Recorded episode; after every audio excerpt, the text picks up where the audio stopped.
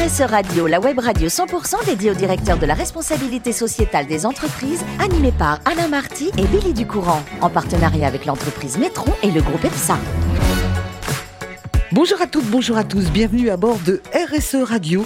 Vous êtes plus de 5000 directeurs de la responsabilité sociétale des entreprises et dirigeants d'entreprises abonnés à nos podcasts. Nous vous remercions d'être toujours plus nombreux à nous écouter chaque semaine. Et bien sûr, vous pouvez réagir sur nos réseaux sociaux et notre compte Twitter RSE Radio-du-Bas TV. À mes côtés, pour co-animer cette émission, Tanguy Détrose. Bonjour Tanguy. Bonjour Billy. Merci d'être là. Vous êtes le directeur adjoint de Métron et nous allons accueillir aujourd'hui Marine Le Bonjour Marine. Bonjour. Merci d'être euh, présente à ce rendez-vous. Vous êtes responsable communication RSE d'Equateur. Marine, vous êtes une, Parisienne, pur jus. Tout à fait. J'ai grandi en banlieue parisienne, exactement. Et petite, vous aviez euh, déjà le don de l'écriture. Vous vouliez être écrivain. Oui, alors c'est vrai que c'est un, un rêve d'enfance que je n'ai pas poursuivi euh, plus que ça, mais peut-être que j'y reviendrai plus tard. Et euh, c'est vrai que oui, donc en fait les livres m'ont toujours beaucoup inspiré et c'est aussi les livres et la littérature qui m'a amené en fait à l'écologie. Dans l'écologie, on va y revenir évidemment. Alors, des études importantes, un bac ES, donc là on est dans tout ce qui est économie, et sociale, économie sociale. Vous allez enchaîner avec un DUT en technique de commercialisation, ensuite une école de commerce à Strasbourg dans laquelle vous passez votre bachelor de management international. J'ai pas envie de m'arrêter là parce qu'il y a encore des études. Vous enchaînez avec un double master, le premier en entrepreneuriat et en RH, et enfin un deuxième master. Là, ça m'a soufflé en RH, mais vous êtes en Inde, à New Delhi. Oui, pourquoi avoir choisi de faire ce master en Inde? Parce qu'en fait, à l'époque, euh, donc en fait, mon, mon école me permettait d'avoir un an à l'étranger, donc c'était une décision importante pour moi. Et je me rappelle de mon raisonnement qui était que je voulais vivre quelque chose que je n'aurais peut-être pas l'occasion de vivre par la suite. Et donc, j'ai choisi un pays qui avait une croissance, un développement tel que je me suis dit, bah alors ça, pour le coup, je suis pas sûre de pouvoir le revivre. Mhm. Peut-être le continent africain plus tard, mais voilà, je voulais prendre part à ça et voir comment est-ce que c'était ce développement économique, ce développement euh, social à une vitesse euh, grand V. Donc, ça veut dire aussi que vous avez fait toutes vos études, notamment en Inde, en anglais. Oui, tout à fait. Très bien. Tous mes cursus euh, étaient en, en anglais. Vous revenez en France et cette fois-ci, on va vous retrouver pour votre premier job dans une agence de com audiovisuel qui s'appelait Pickle. Et euh, pourquoi vous étiez attiré par euh, l'audiovisuel? C'était pas du tout ce que vous aviez fait comme étude? Alors pas du tout. Alors c'est vraiment un accident. le hasard? Complètement. Euh, je devais chercher un stage pour finaliser mon master et j'ai pris la première entreprise qui m'a accepté en mettant en valeur en fait tout ce qui était compétences de gestion de projet qui était très poussé à l'époque dans les écoles de commerce. Et donc, bah, aucun rapport avec la RH. Je me lance dans une agence de com et ça fonctionne bien. Donc j'enchaîne un stage, puis mon premier emploi chez eux. Et donc je débute comme euh, chef de projet et je finis euh, deux ans et demi plus tard, trois ans en tant que business manager. Uh-huh. Alors il arrive quelque chose dans votre vie qui est très important. Vous allez faire un burn-out. Vous avez 25 ans. Depuis l'âge de 22 ans, euh, bah, depuis tout petite, l'écologie est dans votre tête, mais depuis l'âge de 22 ans, vous êtes végétarienne, et ça vous prend la tête de plus en plus, mm. au point de faire un burn-out, et vous vous dites, j'arrête tout parce que le seul but de ma vie, ce qui va compter, c'est que vous voulez vous dédier uniquement à l'écologie. Comment on arrête tout Vous n'avez pas de salaire, pas de boulot? Comment on décide de tout arrêter? D'accord, il y a le burn-out, mais il y a une conscience après. Complètement. En fait, c'est parce que j'étais arrivée au bout de quelque chose. En fait, je n'avais pas le choix. Donc, je l'ai pas vécu comme un renoncement ou une contrainte ou même un pari. Dans ma tête, c'était j'ai plus le choix en fait. Je ne peux plus continuer ce que je fais. J'ai conscience d'avoir, en fait, de posséder qu'une seule chose réellement, c'est mon temps. Et donc mon temps, à quoi je vais le passer? La majorité de mon temps éveillé, je le passe en entreprise, comme beaucoup euh, d'entre nous. Et je me suis dit, bah, en fait, si je veux avoir un impact écologique, il faut que je dédie ce temps à l'écologie. Et donc, le choix s'est fait de manière assez naturelle. Bah, en fait, il faut que j'aligne ma carrière professionnelle avec l'écologie. Et évidemment, euh, enfin évidemment, ma mon expérience en fait dans l'agence de communication ne permettait pas ça. Mhm. Et donc arrive ce point de rupture où je me dis bah si je veux pouvoir me regarder en face dans 40 ans, il faut que je parte. Et j'étais tellement convaincue que c'était la bonne, euh, la bonne décision, il n'y avait tellement pas d'autres options dans ma tête que ça s'est fait assez naturellement. Et donc ce grand saut dans le vide de poser une démission sans avoir rien derrière, à Paris en plus où le coût de la vie est assez cher, bah, je l'ai vécu comme quelque chose de hyper excitant. Parce que j'ai vraiment pris euh, j'ai vraiment pris ce temps pour réfléchir à bah voilà qu'est-ce que je veux faire à sélectionner les entreprises dans lesquelles ensuite j'ai postulé. Alors justement comment vous croisez la route d'Équateur qui, est, qui est une jeune société? Par pur hasard. Encore? Ah oui complètement. Mais comme quoi, en fait, quand on fait vraiment des choix euh, par conviction, j'ai tendance à penser que le hasard s'en mêle et fait souvent bien les choses.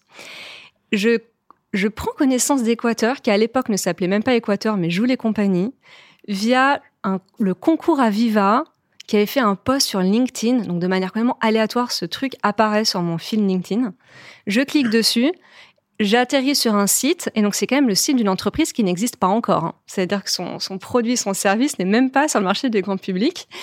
Et là, en fait, ils parlent de leurs valeurs, ils parlent comme quoi leur raison d'être, en fait, c'est les énergies renouvelables pour lutter contre le, contre le dérèglement climatique. Et là, je me dis, bah, banco, je vais faire une candidature spontanée. Sur ce, je reçois un appel, mais dans la journée, en me disant, euh, bah, en fait, on veut vous rencontrer. On a ce premier entretien et ça match tout de suite, en fait, parce qu'on parle d'écologie, on parle d'énergie renouvelable. Et là, je leur disais vraiment, mais en fait, moi, j'ai aucune compétence dans l'énergie. Mais ils avaient aucun poste pour vous. Aucun poste. Ils existaient même pas. Alors du coup, la communication, c'était pas leur sujet, parce qu'il faut déjà avoir quelque chose à communiquer. Et en fait, moi, je leur disais, mais je m'en fous, faites-moi faire du café si vous voulez. Hein. Moi, ce que je veux, Café équitable quand même. Pardon? Café équitable. Café équitable, bien sûr. Euh, et moi, ce que je voulais, c'était passer mon temps en entreprise à servir à quelque chose. Peu importe ce que je faisais, en fait. Et, du coup, ils m'ont dit bon, bah, on a un besoin en informatique, donc je me reconvertis sur le tas en tant que euh, PO, donc product owner, donc je gère le site, l'application et euh, l'espace client. Et voilà, je me forme sur le tas et l'entreprise, bah voilà, sort enfin au grand public le 13 septembre 2016.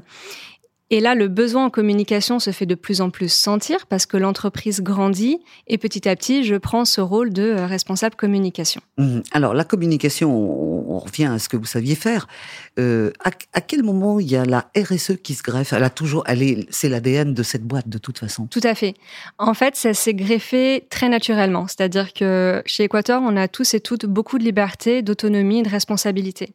Et donc, je venais avec des initiatives qui pouvaient paraître assez anodines. Par exemple, mettre en place un système de Tupperware pour les repas le midi, pour quand on allait chercher en fait euh, à l'extérieur à manger, bah, économiser tout ce qui était couvert, euh, plat en carton, plastique, etc. Et donc petit à petit, ça s'est intégré dans euh, les habitudes de la boîte. Mmh Ensuite, j'ai commencé à bah, calculer l'impact carbone d'Équateur, à mettre en place des, des mesures aussi assez sociales parce que j'étais, je faisais partie du CSE. Et donc, de manière très organique, c'est rentré dans mon périmètre de responsable communication. Ensuite, on a toujours eu la volonté chez Équateur de ne pas avoir un service dédié à la RSE. D'ailleurs, chez Équateur, ça ne s'appelle pas RSE. Ça s'appelle comment? Ça s'appelle stratégie climat. D'accord. Ou impact, de manière plus générale, parce que c'est vrai que le social rentre dedans. Mhm. Alors pourquoi on ne veut pas de département spécialisé RSE C'est qu'on a un peu cette vision du département RSE dans certaines boîtes qui est là pour servir de garde-fou à d'autres services, en disant bah, peut-être que vous devriez faire un peu moins comme ça et un peu plus comme ça. Or, nous, chez Équateur, l'énergie renouvelable, euh, l'écologie, c'est notre raison d'être. D'ailleurs, on est passé entreprise à mission l'année dernière.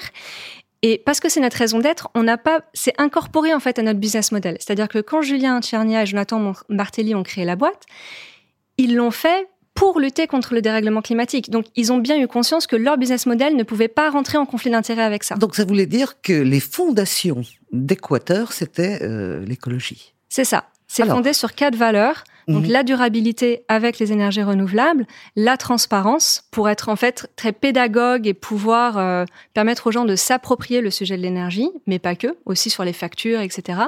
La proximité, donc tout notre service client est intégralement basé en France, et ça c'est très important pour nous. Et euh, donc proximité, transparence, durabilité et combativité ce mhm. dont euh, je pense une valeur dont, toutes les startups ont besoin en France et d'autant plus dans les énergies quand en face de vous vous avez euh, que des gros ou presque. Ah bah en face de vous vous avez Tanguy. Tanguy, vos questions à quelqu'un d'aussi engagé et passionné que Marine? Oui, engagé et passionné, c'est peu de lire. Effectivement, je pense que les, les, planètes ont tendance à bien s'aligner quand vous avez un chouette projet. C'est même dans votre voix, ça résonne comme ça. C'est Interpellant. Euh, alors, vous avez dit euh, stratégie euh, climat hein, et, et, plutôt que RSE, je vais essayer d'utiliser le, bon terme. À votre niveau, au-delà de la, production et la vente d'énergie, quels sont les autres aspects sur lesquels vous travaillez au sein d'Équateur pour ces aspects justement RSE Alors, ils sont nombreux. Il y a tout ce qui va être engagement sociaux. Donc, par exemple, on a été une des premières entreprises en France à allonger le, congé paternité avant, évidemment, que le gouvernement le fasse, donc en, l'allongeant à un mois. On a ouvert euh, le congé maternité qu'on a transformé en congé parentalité pour l'ouvrir aux couples de même sexe et aux adoptions. On a fait voilà, pas mal de mesures dans, dans ces sens-là pour toujours plus d'inclusion. On travaille aussi avec beaucoup d'associations donc régulièrement, on organise des opérations pour euh, refaire des dons, par exemple à Zero Waste France euh, lors du Green Friday. Lors du Covid, on a, aussi fait une donation de 30 000 euros euh, à la Fondation Abbé Pierre pour aider les personnes dans le besoin. Et dans le cadre de, enfin dans le contexte de la crise énergétique et spécialement de la guerre en Ukraine, on a mis en place une offre spéciale avec du gaz 100% biométhane français pour limiter notre dépendance au gaz russe. Et là, on a reversé toute une partie de notre marge à une association ukrainienne, donc on en est à 130 000 euros de dons. À côté de ça, on a aussi un engagement sur, euh, sur l'ensemble de nos activités, c'est-à-dire qu'il y a nos offres qui sont par nature euh, économes en CO2 parce qu'on fournit de l'énergie renouvelable, et c'est de fait en substitution d'une énergie plus carbonée qui va être par exemple fossile. Euh, et ensuite, on a tout ce qui va être des services, des produits qui vont avoir pour objectif de réduire votre impact carbone. Donc, par exemple, on va effacer une partie de votre, votre chauffage, de votre énergie lorsqu'il y a un pic de consommation en France, et ça va éviter d'allumer une centrale à charbon, qui sont les, donc les centrales appelées en dernier recours lorsqu'il y a beaucoup de demandes et qui sont aussi les plus émettrices. On a aussi euh, dans notre cœur d'activité évidemment beaucoup de numérique et donc la pollution numérique est un sujet de plus en plus présent chez nous. Et donc on met en place beaucoup de mesures bah voilà, pour éviter, euh, voilà, pour en fait déjà comprendre quel est notre impact en termes de développement.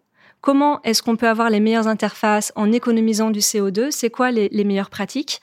Donc là, il y a beaucoup de pédagogie et de, de connaissances en fait à, avoir. Et ensuite, voilà, comment les transformer en process chez nous? Vous parlez justement de data. Euh, parce que forcément, il faut, il faut récupérer l'information euh, chez le client, il faut piloter à distance mm, mm. Euh, les, les, les, systèmes de chauffage. Vous, vous avez fait, vous, vous disiez un, un, bilan, une analyse de vos, de vos émissions propres, hein, j'imagine, sur ces, ces actions-là. Euh, globalement, quand on s'adresse à du particulier, le, l'économie qu'on permet de, de, faire en valeur absolue, c'est quand même pas monstrueux non plus. Vous avez une, une idée du, du, bilan global de toutes ces actions que vous mettez en place vis-à-vis de vos particuliers, de, nombre de tonnes de CO2 que ça permet d'économiser? Oui, aujourd'hui, vous retrouvez sur la page d'accueil de notre site toutes les tonnes de CO2 que nos clients et clientes ont pu économiser en choisissant le mix énergétique d'Équateur. D'accord. Donc voilà, il est vraiment accessible à tous et à toutes et c'est toujours dans cette volonté de transparence et il fait bien sûr que augmenter parce que c'est ça euh, l'avantage de fournir de l'énergie euh, renouvelable, c'est que comme c'est en substitution d'un autre type d'énergie et que vous n'arrêtez jamais de consommer de l'énergie, enfin sauf si euh, vous décidez de vivre sans chauffage, sans frigo, sans télé, etc. Voilà. Non, non. Sans même sans smartphone à recharger. Euh, bah, en fait, ça vous permet de faire en continu des économies. Donc, du coup, ça vient s'incrémenter, en fait. Et on est sur une, une économie permanente. Et, le mix énergétique alors que vous fournissez à vos clients, c'est essentiellement, quand vous dites renouvelable, ça peut être... Euh, alors sur l'électricité, on a deux offres. On a une offre qui est avec des producteurs photovoltaïques, hydrauliques et éoliens d'origine européenne. Et ensuite, on a une deuxième offre où ce sont les mêmes types de production, mais là, française. Donc vous pouvez choisir en fait l'origine de votre énergie. L'offre française est un peu plus chère, parce qu'en fait, elle est vendue, enfin, les garanties d'origine, donc les certificats de traçabilité de cette énergie sont un peu plus chers. Et pour le gaz, bah, comme je le disais tout à l'heure, dans, pour, en fait, pour lutter contre notre dépendance au gaz russe, euh, on a mis en place une, enfin, on a réduit notre offre à uniquement 100% euh, biométhane, donc qui est du gaz renouvelable, et là, il est intégralement sourcé en France. D'accord. Une toute dernière question? Euh, ben oui, on est malheureusement dans l'actualité dans un plan de sobriété énergétique. Alors ici, ce dont vous parlez, c'est sourcer en, limitant quelque part les émissions de CO2, quel peut être votre impact pour réduire la consommation, quelle qu'en soit l'origine? Ça va être la manière dont on la, on la consomme en fait. C'est vraiment les habitudes, c'est euh, sa, sa manière de vivre. Il faut avoir conscience que on est dans un, système qui nous pousse pas particulièrement à la réflexion sur, euh, l'origine de notre énergie, est-ce qu'on en a vraiment besoin? Et donc, en fait, tant qu'on se l'approprie pas, d'une manière intellectuelle mais aussi émotionnelle, en ayant conscience en fait des impacts que ça va avoir, c'est difficile de mettre en place des éco-gestes de manière permanente dans son quotidien. Donc ça c'est très important à comprendre. Faut, faut voir pourquoi est-ce qu'on le fait. Et une fois qu'on le fait, tous les éco-gestes sont importants en fait. On n'est pas dans une compétition de qui va économiser le plus de CO2 et qui va réduire le plus sa facture. C'est faites-le. Vraiment, ce qui est à votre portée, faites-le. Et plus vous en faites, plus ça va vous donner envie d'en faire. C'est la part du colibri. C'est comme ça que ça fonctionne, exactement. Absolument. Bah, merci beaucoup Tanguy. On termine, euh, Marine, avec euh, Grâce à vous, un livre que j'espère beaucoup vont découvrir. C'est votre référence, c'est l'éloge de la plante et on fait un grand coup de chapeau à un botaniste français qui s'appelle Francis Allais. C'est vrai que ce livre, ça a changé votre vie. Ah, complètement. Alors autant il parle pas d'énergie. Non. Mais il parle euh, des plantes et du végétal d'une telle manière, parce que Francis Allais est un botaniste, donc d'un milieu très scientifique, mais qui a une poésie en lui qui, moi, m'a beaucoup touchée et m'a permis d'approcher la nature sous un angle différent que celui des chiffres. Et c'est vraiment ça qui m'a fait le plus changer, en fait, en me rendant compte de la dimension du vivant, de tout ce qui nous entourait, et à partir de là, on, découle plein de questions. Qu'est-ce qui me donne le droit d'aliéner ce vivant, etc. On va lire ce livre attentivement parce que, on l'a dit au début d'émission, vous êtes extrêmement engagé et ça va jusqu'à finalement vos passions, c'est la nature et ce livre de référence. Merci beaucoup Marine de votre visite. Merci à vous. Merci mon cher Tanguy, c'est la fin de ce numéro de RSE Radio. Retrouvez toute notre actualité sur nos comptes Twitter et LinkedIn. On se donne rendez-vous mardi prochain à 14h précise pour une nouvelle émission. L'invité de la semaine de RSE Radio, une production b2b radio.tv en partenariat avec Nitron et le groupe EPSA.